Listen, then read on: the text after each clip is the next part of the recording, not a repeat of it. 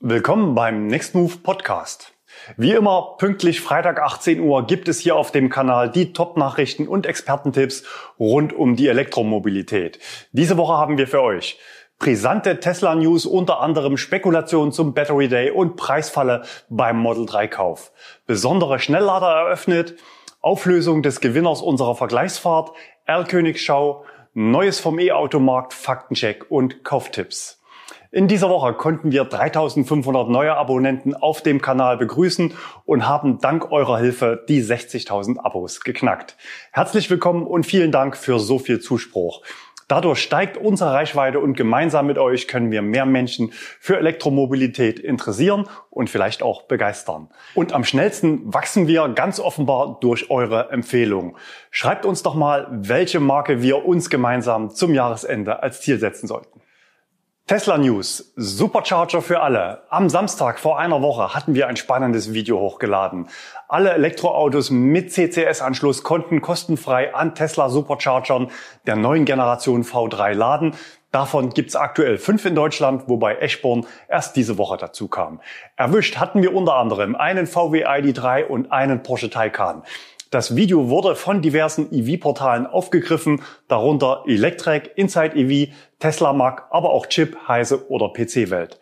Auf Twitter hatten wir die Community gefragt, was meinst du, was dahinter steckt? Circa 30 Prozent waren der Meinung, es sei ein Feature und damit von Tesla gewollt. Rund 70 Prozent meinen, das war ein Fehler, das glauben wir auch. Wir glauben nicht daran, dass Tesla kurzfristig fremde Autos an den Superchargern laden lassen wird. Von Tesla gibt es bisher keinen Kommentar, wie es dazu kommen konnte. Im Video konnten wir auch eine spannende Frage zu den V3 Superchargern von Tesla beantworten. Nämlich, ob die aktuelle Hardware schon mehr als 400 Volt ausspuckt, wenn ein Auto danach fragt. Der Taycan im Video hat mit 127 Kilowatt geladen und damit genau der halben Leistung aus früheren Taycan-Tests, also 400 Volt Basis. Unseren Porsche Turbolader versus Tesla Supercharger Ladevergleich findet ihr oben rechts in der Infokarte. Wir sehen Spekulationen um einen kurzfristigen Rollout von 800 Volt Fahrzeugen bei Tesla damit widerlegt. Damit könnten Hersteller wie Porsche, Hyundai oder Lucid in der Ladegeschwindigkeit künftig vor Tesla liegen. Nächsten Dienstag ist Tesla Battery Day. Wir sind gespannt, wie Tesla darauf antworten wird. Damit sind wir direkt beim nächsten Hinweis. Neues Tesla Zelldesign geleakt. Gut eine Woche vor dem Battery Day zeigt Electrek geleakte Bilder von einem mutmaßlichen neuen Tesla Zelldesign. Laut Fred Lambert handelt es sich dabei um die von Tesla selbst entwickelten Zellen aus dem geheimen Roadrunner Projekt. Der Durchmesser der neuen Zelle ist doppelt so groß wie die 2170er Zellen, die derzeit im Model 3 und Model Y verwendet werden, von Panasonic in der Gigafactory in Nevada hergestellt. Die Verdopplung des Durchmessers der Batteriezelle ergibt das vierfache Volumen der Zelle. Dadurch braucht es weniger Gehäuse und weniger Zellen pro Pack, was die Kosten reduziert. Die Zellen sollen ohne einen klassischen Elektrodenleiter auskommen, was die Konstruktion vereinfacht und Material- und Produktionskosten einspart. Tesla hat hierauf ein Patent beantragt, das Elon Anfang des Jahres als viel wichtiger als es klingt bezeichnete. Electric geht davon aus, dass zum Battery Day noch mehr als nur eine neue Batteriezelle zu enthüllen sein wird. Unter dem Codenamen Palladium wird ein großes Update für Model S und X erwartet. Drei Motoren, eine überarbeitete Karosserie und eine signifikante Leistungssteigerung soll es bringen. Electric hält es für denkbar, dass für das Model S und X eine weitere spezielle Zelle präsentiert wird, die mehr Reichweite, höhere Ladegeschwindigkeit und ausgesprochene Rennstreckenqualitäten mit sich bringt. Am Dienstag wissen wir es alle und es wird sich zeigen, wie solide Fred Lamberts Quellen sind. In der Vergangenheit lag er meistens richtig. Model 3 bekommt ein Hardware-Upgrade. In China macht ein Gerücht die Runde, dass Tesla mehrere Änderungen am Model 3 einführen wird, darunter ein neues Lenkrad, eine andere Mittelkonsole, neue Scheinwerfer und Rückleuchten, eine automatische Heckklappe, Chrome Delete, Fenster mit Doppelverglasung und eine Wärmepumpe. Ein chinesischer Autozulieferer hat enthüllt, dass er einen Auftrag über 650.000 Wärmepumpen von einem amerikanischen Autohersteller erhalten hat. Bereits seit August werden die Wärmepumpen geliefert. Besonders die Doppelverglasung und die Wärmepumpe erachten wir als sehr wichtig, denn das Model 3 hat eine ausgesprochene Winterschwäche. Die Winterreichweite bricht im Vergleich zu anderen Elektroautos überdurchschnittlich ein. Die Veränderungen werden neben China angeblich auch in der US-Fertigung eingeführt und damit auch für die Märkte in den USA und Europa relevant. Zudem gibt es Gerüchte, dass auch Model 3 aus chinesischer Produktion nach Europa verkauft werden sollen. Dem Vernehmen nach soll die Fertigungsqualität in Shanghai stabiler sein als in Fremont. Die meisten traditionellen Autohersteller überarbeiten ihre Autos alle drei bis fünf Jahre in einer neuen Generation. Bei Tesla ist es dagegen ein kontinuierlicher Verbesserungsprozess und alle 12 bis 18 Monate gibt es größere Updates. Auch beim Model 3 wird also vermutlich in Kürze in alte und neue Hardware unterschieden werden. Unterdessen haben erste Tesla in Deutschland ein Over-the-Air Software Update bekommen und halten jetzt an Ampeln an und erkennen Tempolimit-Schilder. Baufortschritt Gigafactory. Ich verliere keine weiteren Worte und übergebe direkt an Albrecht Köhler nach Grünheide. Ich muss sagen, es ist schwer, hier noch dabei zu bleiben und genau zu wissen, welche Schritte jetzt die nächsten sind und was sich jetzt alles verändert hat. Das ist doch echt unübersichtlich geworden. Einfach aufgrund dessen, weil an so vielen unterschiedlichen Stellen gleichzeitig gearbeitet wird. Aber ich will es versuchen. Wir haben jetzt im Norden äh, auch sichtbar eine, mehrere größere Freiflächen, die wahrscheinlich dafür genutzt werden in Zukunft, um dort Material, weiteres Material abzulagern. Es macht an vielen äh, Stellen den Eindruck, als würde man sich hier vorbereiten auf ähm, wesentlich mehr Mitarbeiter. Und das bedeutet natürlich, Material muss von diesen dann auch irgendwie verarbeitet werden. Und dafür war in der Vergangenheit anscheinend äh, wenig Ablagefläche da. Das hat man jetzt äh, geändert und Ablagefläche geschaffen. Ansonsten sehen wir am Painting-Bereich, am Painting-Gebäude, dass es doch ziemlich große Fortschritte macht. Man sieht das hier im Hintergrund etwas und man dann da jetzt äh, in die Arbeiten innen drin übergehen kann. Und im östlichen Areal, da ist man noch dabei, die Pfähle, die letzten äh, aufzustellen und dann die Querträger aufzusetzen und auch da das Dach dann aufzubauen. Dann äh, haben wir im Body-and-White-Bereich auch schon sehr viele Pfähle, wenn nicht sogar alle. Dort wird das Dach aufgesetzt. Äh, die äh, Stahlträger sind alle schon aufgelegt und äh, ja, Dachelemente werden einge, eingelegt, aufgelegt und ähm, General Assembly und äh, Sitzproduktion sind auch die Pfähle schon größtenteils aufgestellt und man beginnt auch dort Stahlträger aufzusetzen. Dann haben wir im südlichen Teil auch einen größeren Parkplatz, der da, oder ja, einen Parkplatz, der da jetzt vorbereitet wird, südwestlich. Eins möchte ich noch sagen, das war ganz interessant gestern im GVZ, im Güterverkehrszentrum, also südlich des Areals äh, des Giga Berlin Geländes, ca. 600 Meter entfernt, konnte man einen größeren Lagerhallen, die ähm, in der Vergangenheit für Kornspeicher, als Kornspeicher genutzt wurden, äh, Aufschriften von einem Unternehmen Geico Taiki, Taikoshi sehen. Das ist ein italienisches Unternehmen, das für Lackierarbeiten zuständig ist. Ähm, das war nochmal ganz interessant. Da scheinen auch die ersten Maschinen angekommen zu sein. Da will ich euch hier noch ein paar Bilder zeigen. Ähm, das war nochmal ganz interessant. Ich wünsche euch eine schöne Zeit. Bis in zwei Wochen. Macht's gut. Tesla Rabattfalle.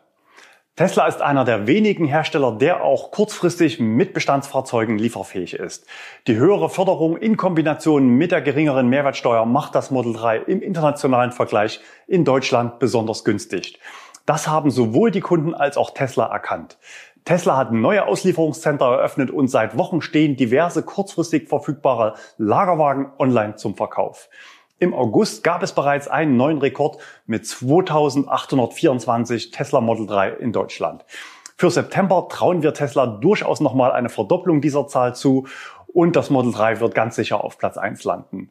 Aber wer ein sofort verfügbares Model 3 kaufen will, der muss genau hinschauen. Zwischen den Neuwagen verstecken sich auch einige schwarze Peter.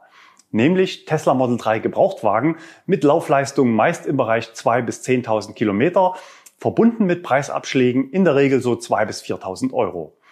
Aber warum berichten wir hier darüber und warum sind diese Autos nicht nur kein guter Deal, sondern eine echte Rabattfalle? Ganz einfach, die Autos sind nicht BAFA-fähig und damit ganz klar ein Angebot zum Nachteil der Kunden, weil sie am Ende trotz der Laufleistung, die sie schon haben, den Kunden 2.000 bis 4.000 Euro mehr kosten als ein vergleichbarer Neuwagen mit staatlichem Umweltbonus.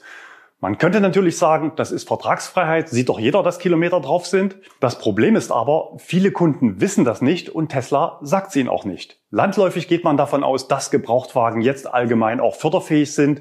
Das hört man zumindest immer wieder von sogenannten Experten auch im Fernsehen. Wenn man aber den Wortlaut im Gesetzestext kennt, dann ergibt sich die Nichtförderfähigkeit auf den ersten Blick. Dort heißt es, um den maximal förderfähigen Bruttogesamtfahrzeugpreis für Gebrauchtfahrzeuge zu bestimmen, werden wegen des typischen Wertverlusts auf dem Wiederverkaufsmarkt 80 Prozent des Listenpreises des Neufahrzeugs, brutto inklusive Sonderausstattung, angesetzt und der Bruttoherstelleranteil davon abgezogen. Dies gilt entsprechend für Leasingfahrzeuge. Auf unserer Nextmove Gebrauchtwagenangebotsseite steht daher ganz oben explizit und in Fett, unsere Gebrauchtwagenangebote sind nicht BAFA förderfähig. Und wir verweisen auf ein Video, in dem erklärt wird, warum das so ist. Das Angebot von Tesla ist unserer Wahrnehmung nach nicht transparent für den Kunden. Tesla gibt auf gebrauchte Model 3 einen Rabatt von 2.000 bis 4.000 Euro, also weit entfernt von den geforderten 20 Prozent und damit nicht förderfähig. Schauen wir konkret auf ein Beispiel. Model 3 Long Range AWD in Blau 4700 Kilometer gelaufen, Rabatt 2230 Euro. Der Konfiguratorpreis als Neuwagen inklusive Herstelleranteil und Bearbeitungsgebühren beträgt 54.030 Euro. Um das Gebrauchtwagenangebot BAFA-fähig zu machen, müsste Tesla neben der in der Einblendung bereits abgezogenen 3.480 Euro vom Herstelleranteil zusätzlich 11.306 Euro Rabatt für diesen Gebrauchtwagen ausweisen. Oder eben den Preis so weit senken, dass es wenigstens unterhalb eines geförderten Neuwagens rutscht, also 6000 plus x Euro an Rabatt noch runter. Die Autos werden noch dazu in der Rubrik neu zwischen sofort verfügbaren Neuwagen platziert, obwohl es eigentlich auch ein Auswahlfeld gebraucht gibt. Wenn man in die Kategorie Gebrauchte schaut, dann werden dort keine Fahrzeuge aufgelistet. Im nächsten Schritt der Bestellung wird eine mögliche BAFA-Fähigkeit des Gebrauchtwagens suggeriert. Dort kann der Käufer eines gebrauchten Model 3 lesen, Sie können den Bundesanteil des Umweltbonus mit den notwendigen Dokumenten online beantragen. Tesla trägt zum Umweltbonusprogramm bei und zieht den Eigenanteil des Herstellers in Höhe von 3000 Euro plus Mehrwertsteuer vom Basispreis ab. Später wird in Klammern noch auf eine Erstzulassung verwiesen. Besonders spannend ist dieses Model 3 Performance gekennzeichnet mit einem Rabatt von 150 Euro. Kilometerleistung unter 50 Kilometer und damit genauso ausgewiesen wie alle anderen Neuwagen. Aber wofür bekomme ich nun 150 Euro Rabatt? Vielleicht dafür, dass das Auto schon mal zugelassen war? Damit wäre auch dieses Fahrzeug nicht förderfähig, weil es eben eines der fünf Kriterien nicht erfüllt. Unsere Botschaft an Tesla, wir finden das gegenüber dem Kunden nicht fair. Gebrauchtwagen sollten eindeutig als Gebrauchtwagen angeboten und auf die Nichtförderfähigkeit der Fahrzeuge explizit hingewiesen werden. Und an euch Zuschauer, Augen auf und lasst euch nicht den schwarzen Peter von Tesla zuschieben, sondern kauft lieber einen Neuwagen. Der ist nach Förderung deutlich günstiger. Und wenn ihr Freunde habt, die sich in diesen Tagen ein Model 3 bestellen wollen, dann teilt unsere heutigen News mit ihnen. Alte und neue Welt prallen aufeinander. NBW und Tank und Rast haben einen neuen Schnellladepark an der Raststätte Werratal Süd an der A4 in Hessen eröffnet. Das Besondere daran, die Ladestationen befinden sich vereint unter einem Dach direkt neben den Zapfsäulen für fossile Kraftstoffe. NBW stellt vier Schnellladestationen mit insgesamt acht Ladepunkten bereit. Die Ladeleistung beträgt bis zu 300 Kilowatt. Mit dem passenden Auto können so in fünf Minuten 100 Kilometer nachgeladen werden. Ich finde es ganz spannend, da alte und neue Welt hier direkt aufeinandertreffen. So können sich spannende Gespräche ergeben und der ein oder andere Verbrennerfahrer wird sicher ins Grübeln kommen. Auf dem Tankstellendach ist übrigens auf 300 Quadratmetern eine Photovoltaikanlage installiert, die bis zu 25 Prozent des Stromtagesbedarfs der Raststätte deckt. Auf den Rastplätzen von Tank und Rast sind derzeit 790 Ladesäulen installiert, Ladeleistung 50, 150 und 350 Kilowatt. Auch in Erfurt wurde diese Woche eine besondere Schnellladestation eingeweiht. Was daran so besonders ist, erzählt euch unser Außenreporter. Film ab. Ich bin heute in Erfurt. Hier weiht die TEAG ihren Schnellladepark ein. Der ist nämlich da drüben. Da schauen wir mal hin. So sieht's hier aus. Und zwar sind hier zwei HPC Ultraschnelllader installiert worden. Und eine ganze Menge Autos sind ja auch da. Geringe Menge an geladenen Gästen aus bekannten Gründen. Hier ist einer so einer Lader. Porsche Engineering hat sie aufgestellt. Maximale Ladeleistung 350 kW. Aktuell, wenn zwei Porsche Taycans hier also auflaufen, ungefähr 500 kW werden da geladen. Und das Besondere an der Station ist, dass die Netzanschlussleistung gar nicht 500 kW ist, sondern dass hier nur 110 kW anliegen. Und ja, wie geht das? Die Lösung des Rätsels steht hier, eine Powerbank.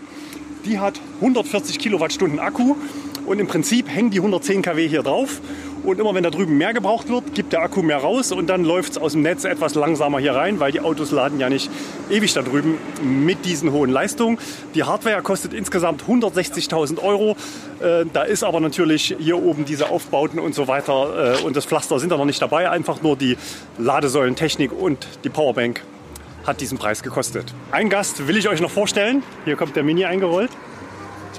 Hi, ich bin die Anchi. Ich habe mich bei Nextmove beworben habe gerade Mini-Probe gefahren und ich habe mich so verliebt. Der ist so süß.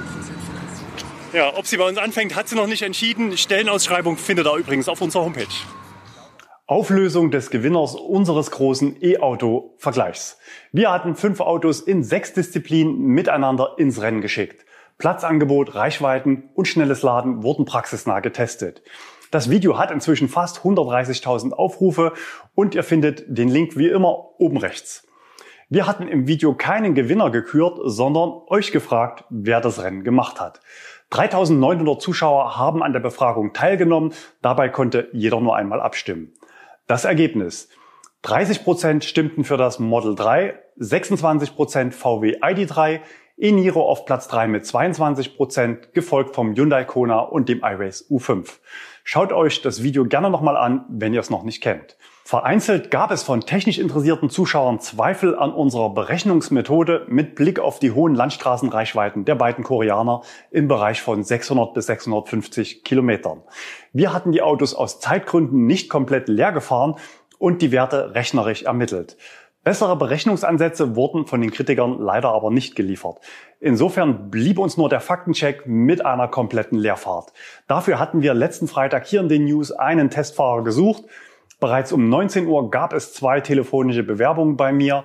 Gefahren ist dann der Arno am Sonntag. Mit Stau und Pause war er gut zwölf Stunden unterwegs, bis der Akku leer war. Und es war natürlich kein Hypermiling, sondern eine STVO-konforme normale Landstraßenfahrt. So viel übrigens zum Thema E-Autos hätten nicht genug Reichweite. Die spannenden Ergebnisse werden wir im Detail noch mit einer weiteren Testfahrt kombiniert in einem Video demnächst vorstellen. Erdkönigschau wir starten mit einem ID3 von Steffen. ID3, was hat das Auto hier in dieser Rubrik noch verloren, fragt ihr euch vielleicht.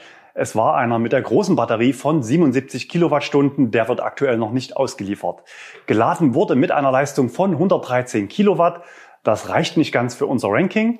Auffällig waren die bronzefarbenen Designelemente an den Felgen, die ja im Konfigurator für viele Modelle jetzt bestellbar sind. Auflösen können wir die beiden R-Könige von letzter Woche von Volker. Vielen Dank an eure Zuschriften dazu. Die Tieferlegung des Autos war offenbar sehr markant und auch an anderen Stellen so aufgefallen. Sehr wahrscheinlich ist es ein Peugeot E308 gewesen.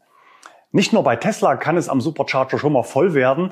Wenn Audi testet, dann auch bei Ionity, wie hier in Nempitz, fotografiert von Thorsten. Drei Audi R-Könige haben dort geladen, vermutlich Fahrzeuge aus Zwickauer Produktion auf MEB-Basis. Darauf deutete auch die Ladeleistung hin. 77 Kilowatt Leistung bei zwei Drittel Ladestand. Die Autos waren vorschriftsmäßig verhüllt, aber zum Losfahren musste die Plane natürlich runter und Thorsten hat zugeschlagen und uns Fotos gesendet. Neues vom E-Automarkt Faktencheck und Kauftipps. Bei Nextmove haben wir den Anspruch, dass ihr hier auf dem Kanal Dinge erfahrt, bevor jeder darüber spricht. Vor einigen Monaten haben wir unsere Verfügbarkeitsampel für Elektroautos eingeführt, die auf unseren eigenen Einkaufserfahrungen beruht.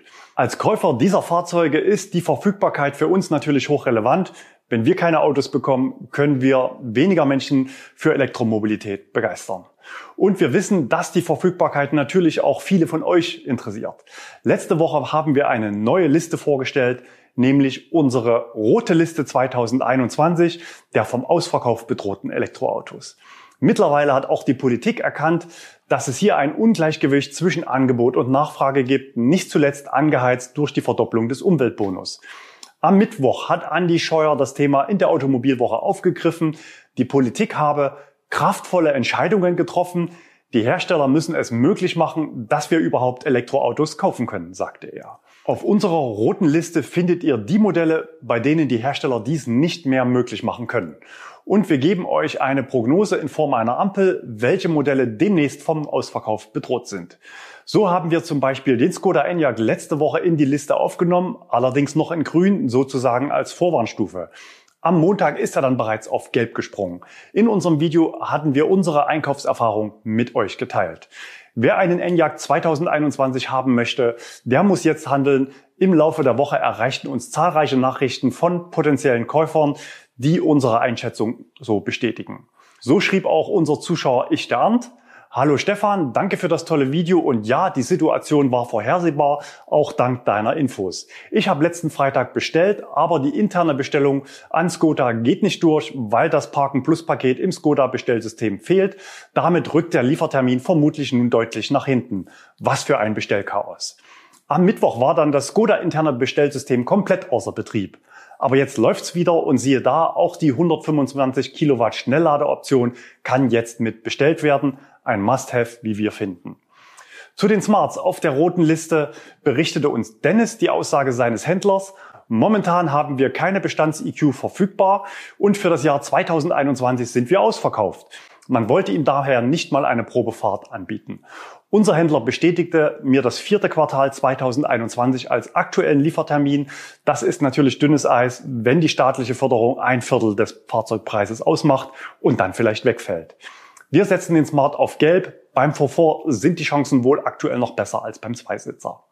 Und wir haben einen Neueinsteiger auf Gelb, der Mini Cooper SE. Dort haben wir diese Woche zwölf Monate Lieferzeit berichtet bekommen. Wir gehen davon aus, dass es in Kürze einen Bestellstopp für dieses Auto geben wird. Aber auch bei vielen anderen Modellen sind die Lieferzeiten jetzt länger. Das nehmen wir zum Anlass, um unsere grüne Liste mit der Ampel für eine Verfügbarkeit in 2020 umzustellen. Wir listen ab jetzt nur noch Lagerfahrzeuge oder vorkonfigurierte Fahrzeuge aus der Lieferpipeline der Hersteller oder Händler und damit nur noch eine Spalte. Auf grün bleiben Tesla Model 3, Renault Zoe, Nissan Leaf, Audi e-tron Quattro und Hyundai Kona. Und auf gelb Hyundai Ioniq Polestar 2, iRace U5 und ID3 First Edition Max. Da soll es noch einige geben. Für alle anderen wird es schwierig. Ausnahmen kann es natürlich im Einzelfall immer geben. Wenn ihr andere Erfahrungen macht, dann schreibt uns gerne an insider@nextmove.de. Das Thema Gebrauchtwagen BAFA hatten wir heute schon, aber auch dazu noch ein Faktencheck. Unser Zuschauer Max hatte eine E-Golf Tageszulassung gekauft, die zu seinem Erstaunen nicht förderfähig war. Nach meinem Hinweis an ihn dazu per Mail hatte er dies telefonisch auch von der BAFA bestätigt bekommen. Er schrieb uns, leider hatte ich zu viel für den Wagen bezahlt, sodass mein E-Golf nicht förderfähig ist. Dem Volkswagen Automobile Hamburg Autohaus war das nicht bewusst und sie haben mir aus Kulanz eine Rückerstattung in Höhe der Prämie ausbezahlt. Ich bin wirklich froh, dass das Autohaus nicht versucht hat, sich aus der Verantwortung zu ziehen und so kulant gehandelt hat. Daumen hoch von uns für den Händler. Wir empfehlen aber trotzdem ein Kanalabo hier bei Nextmove. Unter unseren Stammzuschauern sind einige engagierte E-Auto-Verkäufer. Manche wurden von gemeinsamen Kunden an Bord hier auf dem Kanal geholt. Auch für die nächsten Tage haben wir wieder spannende Videos in Vorbereitung. Wir sehen uns wieder nächste Woche.